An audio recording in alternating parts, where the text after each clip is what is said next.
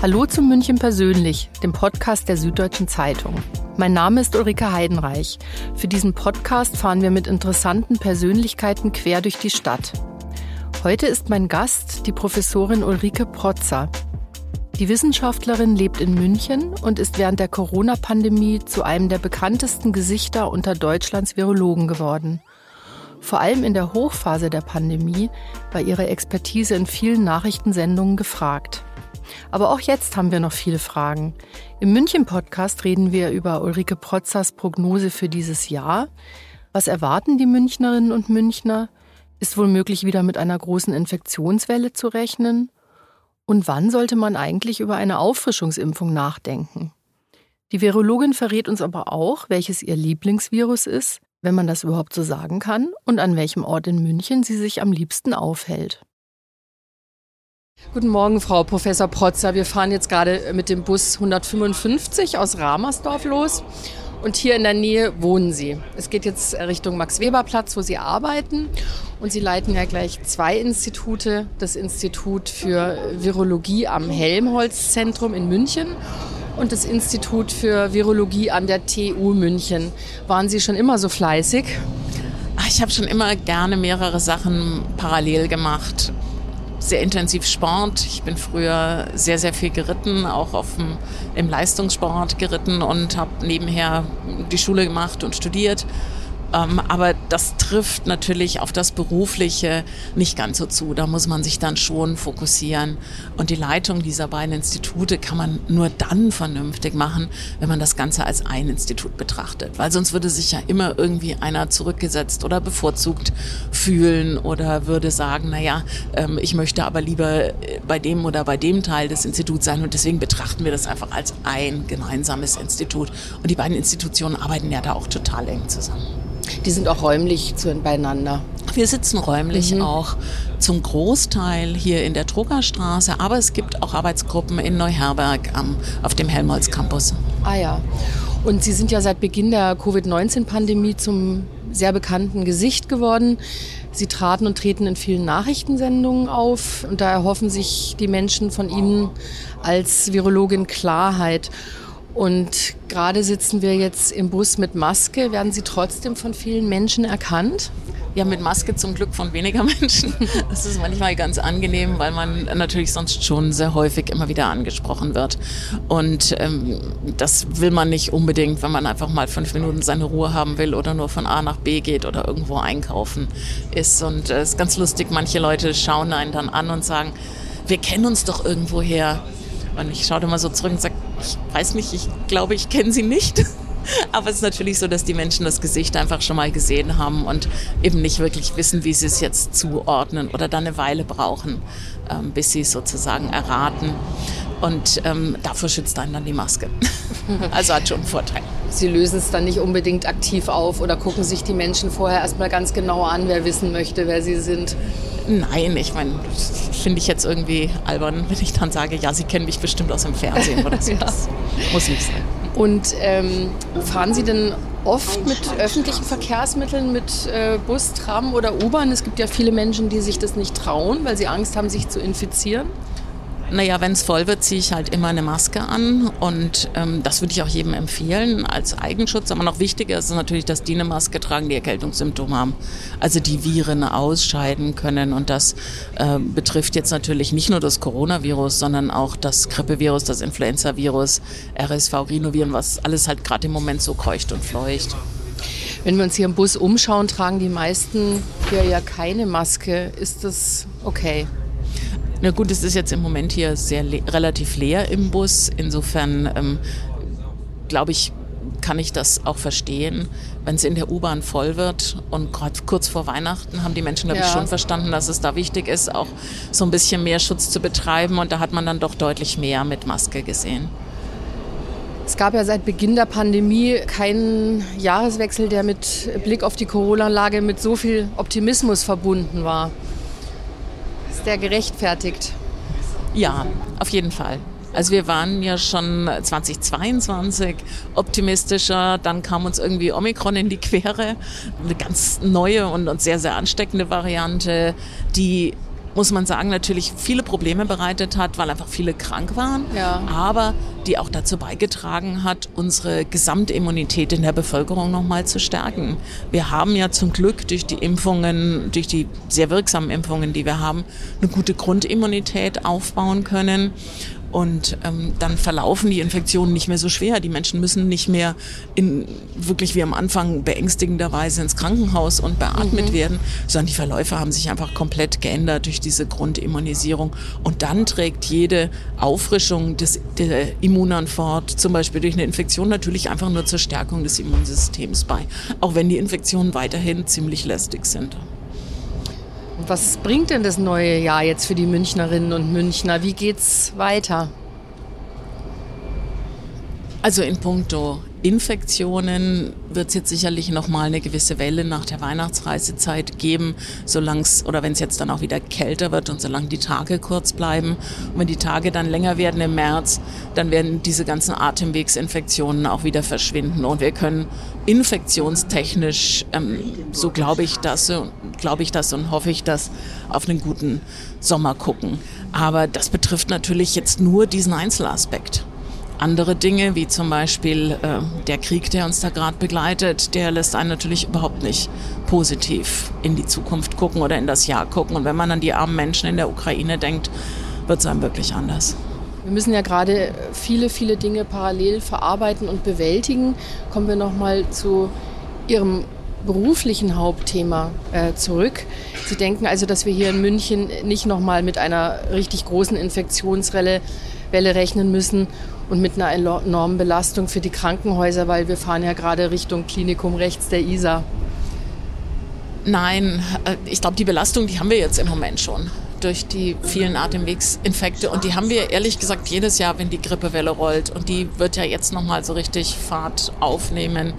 Ähm, ich glaube, das ist schon weiterhin eine Belastungssituation, die man nicht unterschätzen darf, weil im Gesundheitssystem kommt ja immer dazu, dass die Menschen natürlich auch krank werden können. Das heißt, man hat mehr Ja. Arbeit, aber weniger Menschen, die diese Arbeit leisten können.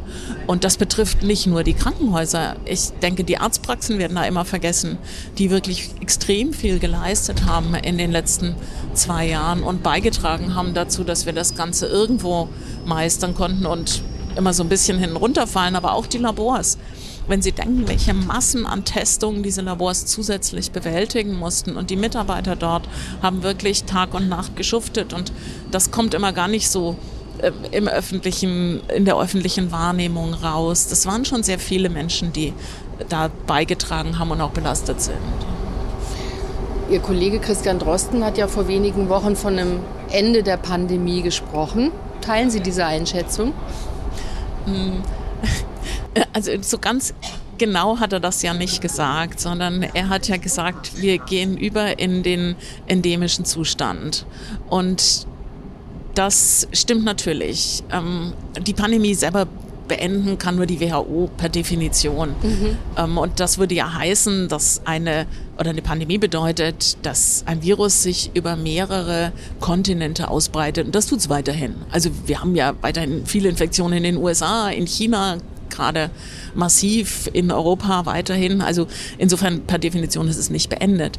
Aber was damit gemeint ist, ist, dass es einen Zustand erreicht, den wir bei anderen Infektionserkrankungen auch haben, dass die hauptsächlich in der Wintersaison, wenn einfach Menschen näher zusammenkommen, wenn es kälter wird und vor allem, wenn weniger Sonnenschein da ist, wenn die Tage kürzer sind, dass da Infektionserreger sich eben besonders gut ausbreiten können. Und das ist dann so ein ganzer Blumenstrauß und nicht nur das Coronavirus. Und das Coronavirus reiht sich jetzt so langsam in diesen Blumenstrauß ein. Neben Ihren vielen anderen Funktionen sind Sie ja auch Mitglied im Bayerischen Expertenrat zur Corona-Krise. Wie oft tagt der denn gerade noch? Den Bayerischen Expertenrat als Expertenrat, ähm, den gibt es in verschiedenen Formen. Es gibt ein Gremium, was ähm, den Ministerpräsidenten mhm. beraten hat und seinen Stab dort den Staatsminister Hermann beraten hat. Und dann gibt es ein Gremium, was sehr konstant tagt, ähm, das berät den Gesundheitsminister und das Gesundheitsministerium. Das ist sehr breit zusammengesetzt.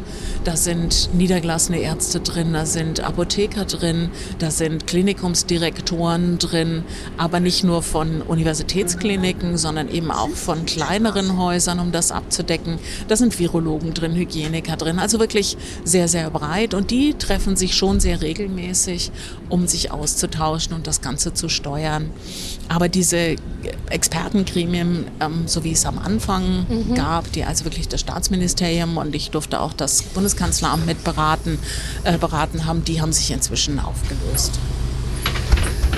Und wenn Sie sich besprechen, machen Sie das dann face-to-face -face im Gesundheitsministerium hier oder in der Staatskanzlei oder läuft das alles äh, virtuell? Ich habe Sie ja gerade zu Hause abgeholt und habe Ihren großen, großen Arbeitsplatz mit vielen Bildschirmen, Ihr Homeoffice gesehen. Das läuft inzwischen sehr viel virtuell, weil man natürlich nicht mehr irgendwo hinfahren muss, sich dafür die Zeit spart, sich auch von überall, egal wo man gerade ist, einlinken kann. Auch selbst wenn man im Urlaub ist, mal schnell eine halbe Stunde damit mit reingehen kann oder vielleicht erkältet ist und keinen anstecken will oder es gibt ja ähm, viele, viele Möglichkeiten. Insofern läuft das meiste inzwischen virtuell ab. Kommen wir nochmal zu Ihrem Bekanntheitsgrad zurück. Wir stellen übrigens gerade fest, dass wir uns ein bisschen verfahren haben mit dem Bus, aber wir bleiben einfach sitzen, weil wir hier sehr schön in Ruhe sitzen. Werden Sie denn oft gefragt, wenn Sie erkannt werden auf der Straße oder eben auch im Bus, äh, ob man zur Auffrischungsimpfung gehen sollte, um medizinische Ratschläge? Ja, schon.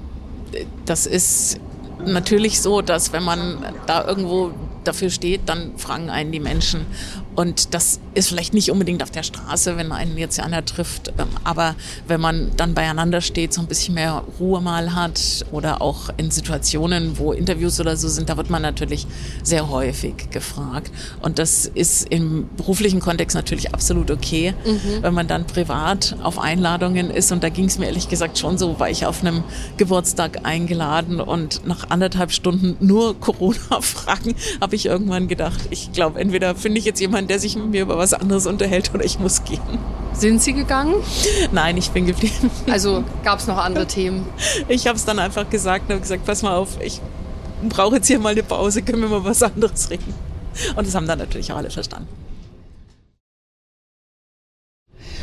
Bevor wir mal mit dem Umgang mit Kritikern auch der Corona-Maßnahmen Bevor wir darauf zurückkommen, nochmal zur Auffrischungsimpfung. Was empfehlen Sie den Menschen, die Sie fragen? Sollen sie, sollen sie nicht?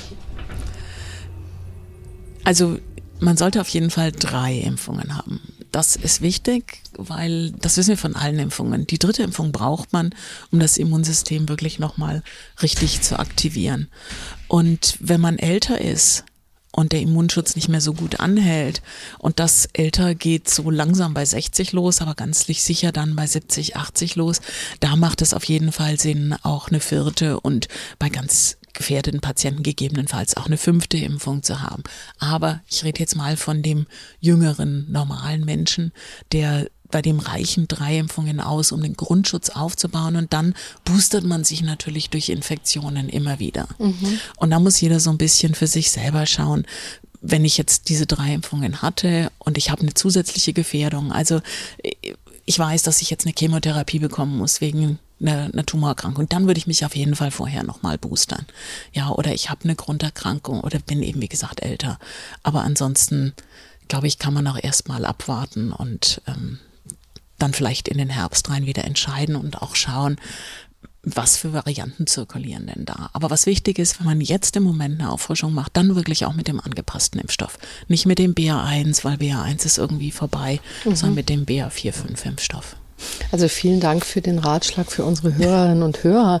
Kommen wir nochmal auf Sie als ähm, Privatperson äh, zurück oder auch als eben Professorin, Virologin. Wie hat sich denn Ihr Leben verändert, seitdem das Coronavirus aufgetaucht ist? Mm, schon, weil ich natürlich plötzlich das Doppelte an Arbeit hatte. Mhm. Ähm, ich war ja auch vorher nicht unterbeschäftigt. Mhm. Wir haben ja auch vorher relativ viel, sowohl wissenschaftlich als auch translational, also Entwicklung in, in die Klinik rein gemacht. Und die Projekte sind natürlich weitergelaufen. Aber dann kam eben Sie sind ja auch spezialisiert auf äh, die Forschung Hepatitis B-Virus. Genau, genau. Und da bringen wir eben gerade einen therapeutischen Impfstoff, also einen Impfstoff, der die Infektion bei denen ausheilen soll, die sie schon haben und dann hoffentlich dafür sorgt, dass man da keine Medikamente mehr lebenslang nehmen muss. Das ist die Idee. Und das haben wir natürlich weiter verfolgt und sind auch sehr stolz, dass das jetzt tatsächlich in hoffentlich zwei, drei Monaten die klinischen Studien anfangen. Und dann kam einfach ein Bergarbeit dazu, weil plötzlich dieses neue Virus da war. Und auch da haben wir Forschungsaktivitäten aufgebaut, auch ähm, haben das zum Glück sehr erfolgreich machen können, weil wir auch ähm, viel Unterstützung von Kollegen hatten mhm. und das einfach gemeinsam gemacht haben. Und dann kam natürlich die ganze Medienarbeit dazu, die ganze Informationsarbeit, die Expertenkreise dazu. Das war schon eine heftige Zeit. Haben Sie denn da das Büro aufgestockt bekommen, um die ganzen Anfragen, äh, die Sie eben auch als mediale Person erreicht haben, bearbeiten zu können? Nein, nein. Also von den Institutionen selber gab es jetzt da keine irgendwie Unterstützung, dass man gesagt hat, okay, kannst du vielleicht eine halbe Sekretärin zusätzlich brauchen oder so. Nee, das gab's nicht, aber ich habe natürlich ein tolles Team und die haben einfach wahnsinnig gut mitgearbeitet und wirklich sind auch in allen Bereichen an ihre Grenze gegangen. Auch eine Diagnostik. Wir machen ja auch sehr viel Virusdiagnostik und das war natürlich auch ein Bereich, der plötzlich dreimal so viel zu tun hatte wie vorher und auch das mussten ja Menschen stemmen. Und da hat wirklich ein, ein fantastisches Team das Ganze unterstützt setzt. Gerade Virologen haben ja auch wirklich immer wieder mit viel Kritik, mit Anfeindungen zu kämpfen. Gibt es denn da in der Richtung Unterstützung für Sie? Nehmen Sie Coachings in Anspruch, um damit umzugehen, um diese äh, Vorwürfe oft auch von sich fernzuhalten? Auch da gibt es leider keine Angebote, die irgendwo von den ähm, Institutionen, von den öffentlichen Institutionen kommen. Aber ich glaube, das ist was, was wir unbedingt mehr noch in den Fokus rücken müssen. Das ist zum einen die Kommunikation von Wissenschaft. Wie kommuniziert man Wissenschaft? Und wie kommuniziert man vielleicht auch besser nicht? Ich glaube, da hat es auch viel Verwirrung der Öffentlichkeit am Anfang gegeben. Und der zweite Punkt natürlich auch, ja, wie wie komme ich denn überhaupt rüber, wenn ich jetzt zum Beispiel ein Video mache? Also, dass jemand mal sagt, pass mal auf, da brauchst du einfach eine professionelle Ausstattung. Äh, das hat mir kein Mensch gesagt. Das wäre aber natürlich sehr hilfreich, wenn da in so Situationen mal jemand da wäre, der einem so ein bisschen professionell zur Seite stehen würde und auch natürlich, wenn es Anfeindungen gibt, einen dann da unterstützt. Wie gehen Sie denn damit um? Also ich nehme, ich nehme an, Sie finden oder fanden auch während vor allem während der Hochphase der Demos gegen die Corona-Maßnahmen Drohbriefe in ihrem Postfach? Also dadurch, dass ich versucht habe, immer relativ sachlich zu bleiben, ähm, bin ich da vielleicht besser weggekommen als andere. Ich glaube, ich habe nicht gar so polarisiert, wie jetzt zum Beispiel Christian Drosten polarisiert hat, den es ja da wirklich extrem getroffen ja. hat. Und ansonsten lernt man einfach am Anfang, denkt man, naja, da musst du auf so Dinge noch antworten und irgendwann klickt man sie einfach immer nur weg. Sie öffnen die Mails gar nicht mehr. Wenn ich, an, wenn ich lese, dass das, ich lese mir die schon durch natürlich, mhm. die Mails und viele sind ja auch ähm, sachlich begründet und dann antworte ich da auch drauf. Aber in dem Moment, in dem es einfach nur ohne jegliche sachliche Grundlage irgendwelche Anschuldigungen geht, dann bleibt einem ja nichts anderes übrig, als die wegzuklicken wegklicken und sofort in den äh, Mülleimer. Ja, also es sagen einem natürlich alle, man sollte sie aufheben, um auch gegebenenfalls nachverfolgen zu können ähm, und sie eben nicht einfach direkt in den Mülleimer schmeißen. Ich, das habe ich am Anfang auch nicht konsequent gemacht, habe ich glaube ich schon einige auch gelöscht. Aber haben Sie schon mal jemand angezeigt wegen Beleidigung? Ja. Schon viele? Nein. Aber wenn es dann zu weit geht, glaube ich, sollte man das auch tun. Aber Sie finden auch, dass da im universitären Bereich, auch in den in Ihren Instituten, einfach nochmal eine Nacharbeitung stattfinden sollte, wie man damit umgeht? Ich glaube schon, dass in, in universitären oder auch in den, in den großen Forschungsinstituten man da noch bessere Strategien entwickeln muss, wie man die eigenen Mitarbeiter oder Experten unterstützen kann. Und zwar in der Form, dass sie Dinge wirklich sehr, sehr gut und sachlich korrekt, aber auch in einer in einer ja, medienangemessenen Art und Weise rüberbringen, aber eben auch, wenn es dann Probleme gibt, dass man sich dann da ganz gezielt wirklich zumindest mal anbietet, dass man sich da hinter die Menschen stellt. Das wäre schon, finde ich, sehr wünschenswert. Und diese Kommunikation in der Wissenschaft ist was, was uns in der Ausbildung einfach fehlt. Aber ich glaube, das ist so wichtig, denn der Steuerzahler zahlt ja die Wissenschaftler. Ja, wir ja. Werden, sind ja alle von Steuergeldern finanziert. Also, glaube ich, hat der Steuerzahler ja auch Anrecht, ganz unabhängig von der Pandemie, darauf zu erfahren, was sind denn wissenschaftliche Erkenntnisse und wie können die für mich selber wichtig sein. Und das kann er aber nur erfahren, wenn Menschen auch in Kommunikation geschult sind und das mit in die Studiengänge schon einzubauen, in die Ausbildung einzubauen, halte ich für einen ganz, ganz wichtigen Baustein. Und wenn dieses Jahr etwas ruhiger wird, so wie Sie es hoffen, bleibt vielleicht auch mehr Zeit, um darüber nachzudenken und in Arbeitsgruppen das Problem zu lösen und Lösungen zu finden. Ja, ich glaube, das kann ich ja nur anregen. Mhm. Lösen muss es dann natürlich die Leitung der Forschungsinstitutionen beziehungsweise auch der Universitäten. Aber da ist das Problem auch angekommen. Und ich glaube, da ist auch viel Bereitschaft inzwischen da, darüber nachzudenken. Und da gibt es ja auch Profis. Es gibt ja Kommunikations- und Medienspezialisten und man muss da ja nur eine vernünftige Zusammenarbeit herstellen. Sie haben ja auch, sind ja gut vernetzt, auch äh, ins Ausland zu vielen anderen äh, Professoren, Universitäten. Sie selbst äh, sind im nördlichen Zipfel des Freistaates aufgewachsen, in Franken. Und da haben Sie auch Ihren Weg in die Medizin begonnen. Sie haben in Erlangen studiert. Sie haben äh, ein halbes Jahr im afrikanischen Durban verbracht dann Semester in Basel und so weiter. Und Sie sind weit gereist, weit studiert, wenn man das so sagen kann. Was ist denn das Besondere in München? Wie lange leben Sie hier jetzt schon? Ich lebe hier, seit ich den Ruf auf die Leitung des Lehrstuhls Virologie bekommen habe und eben der beiden Institute am Helmholtz, bei Helmholtz München und an der Technischen Universität. Das ist jetzt seit Anfang 2008, also 14, fast 15 Jahre schon eine lange Zeit. Ich habe vorher noch nie so lange an einem Ort gelebt. Immer so maximal irgendwie, ja, anderthalb, zwei, drei Jahre. Und dann bin ich wieder weitergezogen. Was ist das Besondere an München für Sie? Naja, München hat natürlich schon ähm, zum einen ein tolles wissenschaftliches Umfeld. Das ist gar nicht so bekannt, aber weltweit gesehen sind wir schon eine der Top-Standorte hier. Es gibt eine Breite von Institutionen, wissenschaftlichen Institutionen der verschiedensten Arten, also landesgefördert, mhm. die beiden Universitäten, die Exzellenzuniversitäten sind bundesgefördert, das Helmholtz-Zentrum, was wirklich tolle Forschungslandschaft hat, Max-Planck-Institute, Fraunhofer-Institute.